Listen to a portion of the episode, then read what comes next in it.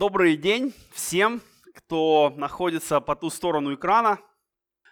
Уже, можно сказать, мы начинаем привыкать к такому положению вещей, к сожалению, наверное, потому что очень хочется видеть перед собой живых людей, а не только команду служения. Но я думаю, что в тех условиях, в которых мы находимся, мы делаем то, что мы можем с теми ресурсами, которые у нас есть. И я надеюсь, что вся эта затея, все время и силы и деньги, это не зря, потому что вы, все те, кто собрались с той стороны, вы слушаете, вы внимаете, вы наполняетесь от Слова Божьего, и мы верим в Писание, которое написано, что труд, который мы совершаем для Господа, не напрасен. Сегодня я предлагаю вам а, такую тему для размышления, как мне узнать волю Божью. Наверное, вы не раз слышали, как люди задаются таким вопросом, как мне узнать волю Божью. И поэтому сегодня я предлагаю вам пройти краткий курс о том, как узнать мне волю Божью для своей жизни и жизни других людей. И, как модно сегодня говорить, это бесплатный курс без регистрации и смс. В конце этого курса вы будете способны знать, в чем заключается воля Божья для вашей жизни, также для жизни других людей, и вы сможете им помогать. Тема воли Божьей широкая и можно сказать, глубока, как океан. И если мы будем пытаться ее как-то препарировать, то это занятие непосильное. Пытаться понять и определить волю Божью так, чтобы все было просто и понятно, а, наверное, это все равно, что пытаться вычерпать океан чайной ложкой. Хотя мы видим, что в Писании очень много написано о воле Божьей. И сейчас мы посмотрим на некоторые из этих отрывков. Например, Псалом 39, 9 стих говорит, «Я желаю исполнить волю Твою, Боже, и закон Твой у меня в сердце». Следующий отрывок, Евангелие от Марка, 3 глава, 35 стих. «Ибо кто будет исполнять волю Божью», да, опять этот предмет важный, тот мне брат и сестра и матерь. Это слова Иисуса Христа, который сам, являясь Богом, как мы знаем, он говорит о том, что важно исполнять волю Божью. Следующий отрывок – это первое послание Фессалоникийцам, 4 глава, 3 стих. «Ибо воля Божья есть освящение ваше, чтобы вы воздерживались от блуда». То есть мы видим, что Бог проявляет свою волю, Он доносит свою волю до нас через а, слова тех людей, тех авторов, которых он избирал для написания тех или иных библейских книг.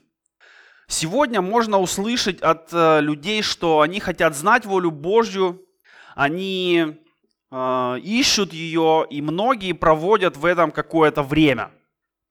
И у меня складывается впечатление, что они хотят не просто знать волю Божью, но у них есть особое представление о том, что это такое. И почему-то им хочется, чтобы воля Божья была похожа на новостную ленту, которую они листают, или, может быть, как радио. Встал, включил утром и узнал волю Божью. И узнал, на какую работу мне пойти, а, за кого выйти замуж или на ком жениться. Часто люди спрашивают, кто является волей Божьей для меня. Да? Люди спрашивают, какое служение в церкви исполнять, какая воля Бога для меня в церкви, какое служение мне принять. Знакомо?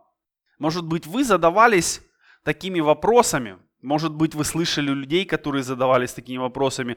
Может быть, вы сейчас в процессе поиска ответов на эти вопросы. И вы знаете, над этим всем можно очень долго размышлять и оказаться в ситуации, которую психологи называют паралич выбора. То есть это такое состояние, когда у тебя так много возможностей, они все такие разные и интересные, и ты боишься выбрать что-то одно, потому что ты откажешься от всего остального, в результате ты не выбираешь ничего, потому что ты боишься, сделав выбор один, потерять все остальные. Но я думаю, честно говоря, друзья, что такой подход вообще к, ну, к пониманию воли Божьей, к э, месту этого важного термина в вашем богословии, это просто желание снять ответственность. Вместо того, чтобы сказать, я решил пойти на эту работу, я решил создать семью с тем или иным человеком, и я за это отвечаю. Я беру ответственность на себя за свои действия. Нам хочется сказать, что ну, это вроде бы и не я, это Бог, это Его воля. А как же я против воли Божьей пойду? И таким образом мы делаем Бога крайним в своих решениях. Не мы отвечаем за свои действия, не мы отвечаем за свои решения, но мы говорим, это Бог. Он, если что, с него, с него спрашивайте. Но мы не видим подобного отношения в Писании. Мы видим, что Господь дает нам выбор, и выбор предполагает свободу и ответственность. Господь не держит нас за глупых, несмышленых, каких-то недоделанных созданий, которым все время нужно говорить налево, теперь направо, нет, не туда, не та работа, не тот человек, сделай шаг в сторону, смени курс. Я, я думаю, что наш Господь не такой. Он дает нам свободу, и Он дает нам право выбирать и быть свободным в своем выборе, исполняя Его волю, исполняя Его закон. Когда мы читаем Ветхий Завет, мы видим, что Бог, общаясь со своим народом, дал ему заповеди и законы. И эти законы и заповеди, они все понятны. А, Моисей получил скрижали, и на этих скрижалях были запечатлены заповеди, как мы знаем. Затем Бог дал ему закон, он этот закон передал народу израильскому, и с тех пор в Ветхом Завете воля Божья не ставится под сомнение. Люди просто живут, стараясь исполнять то, что Бог им уже сообщил. И более того, мы видим, что усомниться в этом считалось слабостью, малодушием и наказывалось. Конечно, случались и исключения в истории. Например, пророку Осии Бог сказал взять в жены блудницу. Это было против закона, но это была очень сильная иллюстрация на тот момент, и это было исключение. Мы не видим, что подобное где-либо повторялось, и исключение в данном случае еще сильнее подтверждает правило, что воля Божья была известна народу Божьему. Никто не просыпался с утра с желанием найти волю Бога на сегодня, потому что с момента скрижалей, с момента закона воля Божья не изменялась, и людям просто нужно было ее исполнять. Мы с вами живем во время Нового Завета, и воля Божья для нас вполне ясно изложена а, в учении Христа. И сам Господь говорит, что Он хочет от нас – и мы читаем об этом в э, Евангелии от Иоанна, 13 главе, 35 стихе. «Потому узнают все, что вы мои ученики, если будете иметь любовь между собой». Вроде бы все достаточно просто. Но нам хочется понятней, нам хочется конкретней, нам хочется а, вот, а где, где уточнение, где пояснение – как понять, люблю ли я Бога достаточно, чтобы исполнить Его волю? А может быть, что-то я делаю не так? И это все приводит к тому, что в нашей жизни, в наших церквях, в наших служениях появляется куча каких-то громоздких правил, которые, как нам кажется, помогают нам исполнить волю Божью, хотя на самом деле никак они не помогают. И Иисус обличал фарисеев в том, что они возводят правила на правила. К сожалению, мы также можем поступать.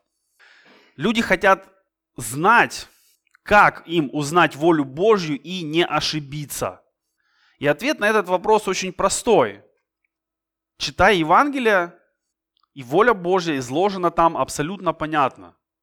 И воля Божья относится не к какой-то конкретной работе или какому-то конкретному человеку. Поэтому, что бы ты ни делал, где бы ты ни находился, если ты исполняешь заповеди Христовы, ты исполняешь волю Божью. Поэтому не надо представлять себя вот в таком качестве, каждое утро выходящим на поиски воли Божьей, боясь, как сапер, ошибиться всего один раз.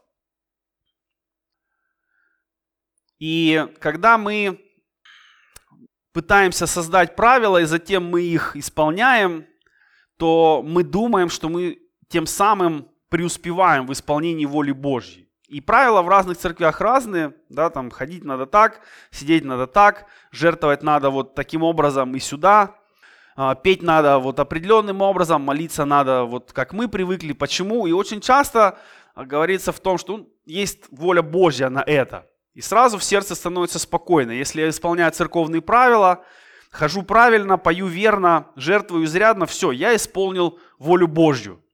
И внутри становится хорошо, приятно так, тепло. Я исполняю волю Божью. И уже хочется зайти в храм и помолиться вот этими словами. Да? Боже, благодарю Тебя, что я не таков, как прочие люди, грабители, обидчики, прелюбодеи, или как этот мытарь. Пощусь два раза в неделю, даю десятую часть из всего, что приобретаю. Да? Возникает у вас такое чувство, радостно ли вам за себя, когда вы, как вам кажется, исполняете волю Божью? Если мы посмотрим, кому Иисус сказал эти слова, то буквально пару стихов раньше мы увидим, что Иисус сказал это к некоторым, которые были уверены в себе, что они праведны и уничижали других. Как же так? Оказалось, что люди, считающие, что знают волю Божью, совсем ее не знают. Почему так получилось? И здесь имеет проблема имеет место проблема знания и применения. Потому что знать о воле Божьей, или можно сказать, знать волю Божью недостаточно. Можно знать, но применять это как-то по-своему, со своими оговорками. Придумать критерии правильности. Именно так и поступали фарисеи. Они знали закон, и они исполняли закон, но они использовали его для возвышения себя и унижения других.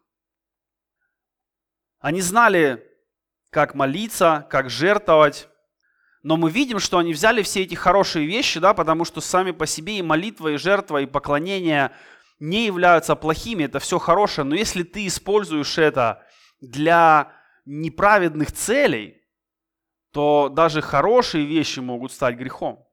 Мы не можем сказать, что плохо молиться или плохо поститься, но Иисус не поощрял фарисеев, Он ругал их, Он обличал их и называл их э, очень неполиткорректно, скажем прямо.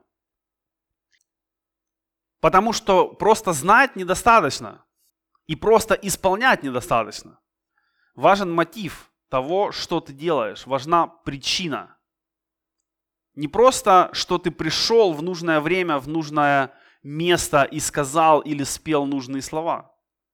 Вопрос в том, зачем ты это делаешь и как это изменяет твою жизнь к лучшему и как это изменяет жизнь окружающих тебя людей к лучшему.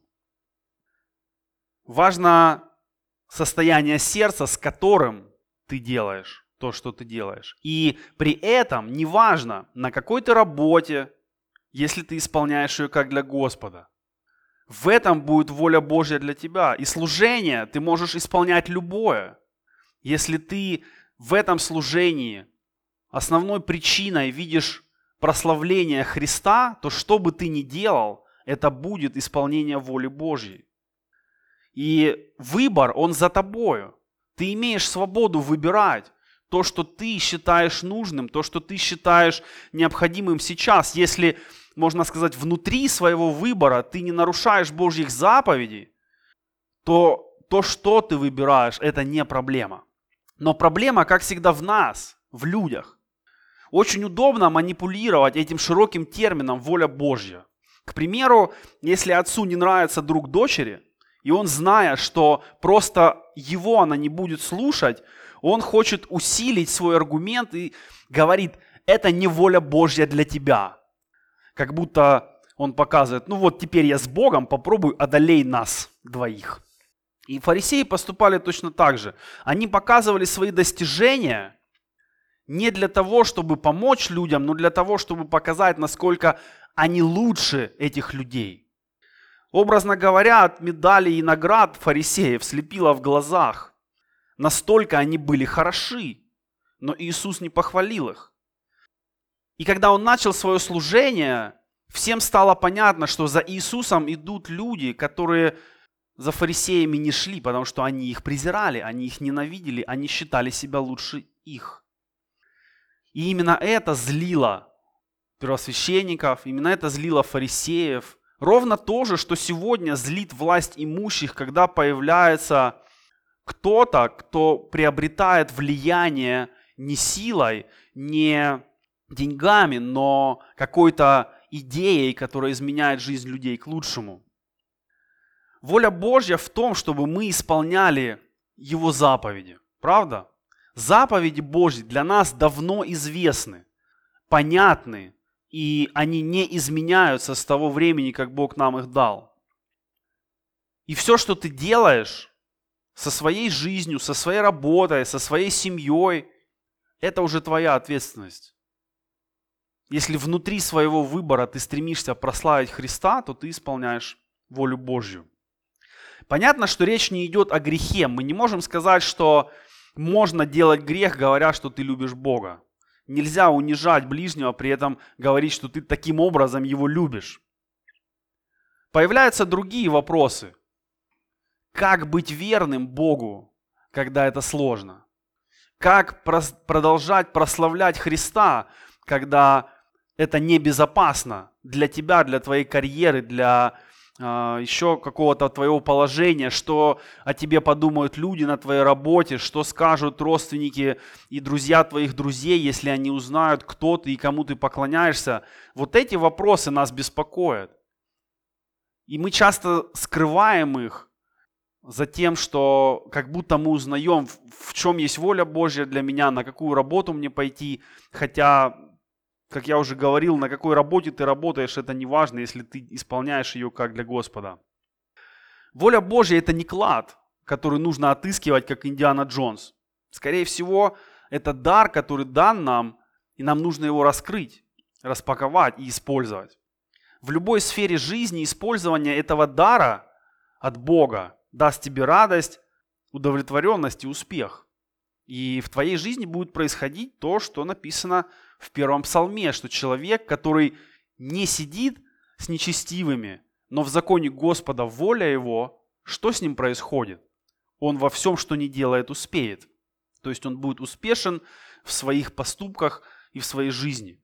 Поэтому, друзья, хватит ждать, что воля Божья будет открыта вам каким-то чудесным образом, потому что она уже открыта давным-давно.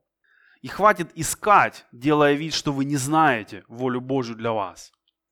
Все давно явлено, все давно открыто. Более того, Христос убрал завесу между нами и Богом в храме. И это говорит о том, что ничего не отделяет нас от того, чтобы исполнить волю Божью. Нам не нужен посредник сегодня, который вместо нас пойдет к Богу и будет задавать ему вопросы, а потом придет к нам и расскажет, что Бог ответил ему про нас, про нашу жизнь, про нашу работу. Мы больше не нуждаемся в этом.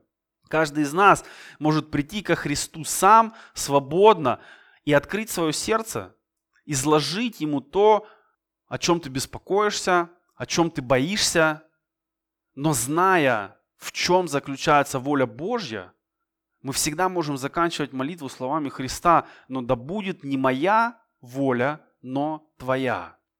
Когда Иисус молился в Гефсимании, говорил ли он эти слова в надежде, что воля Божья станет какой-то другой для него? Нет.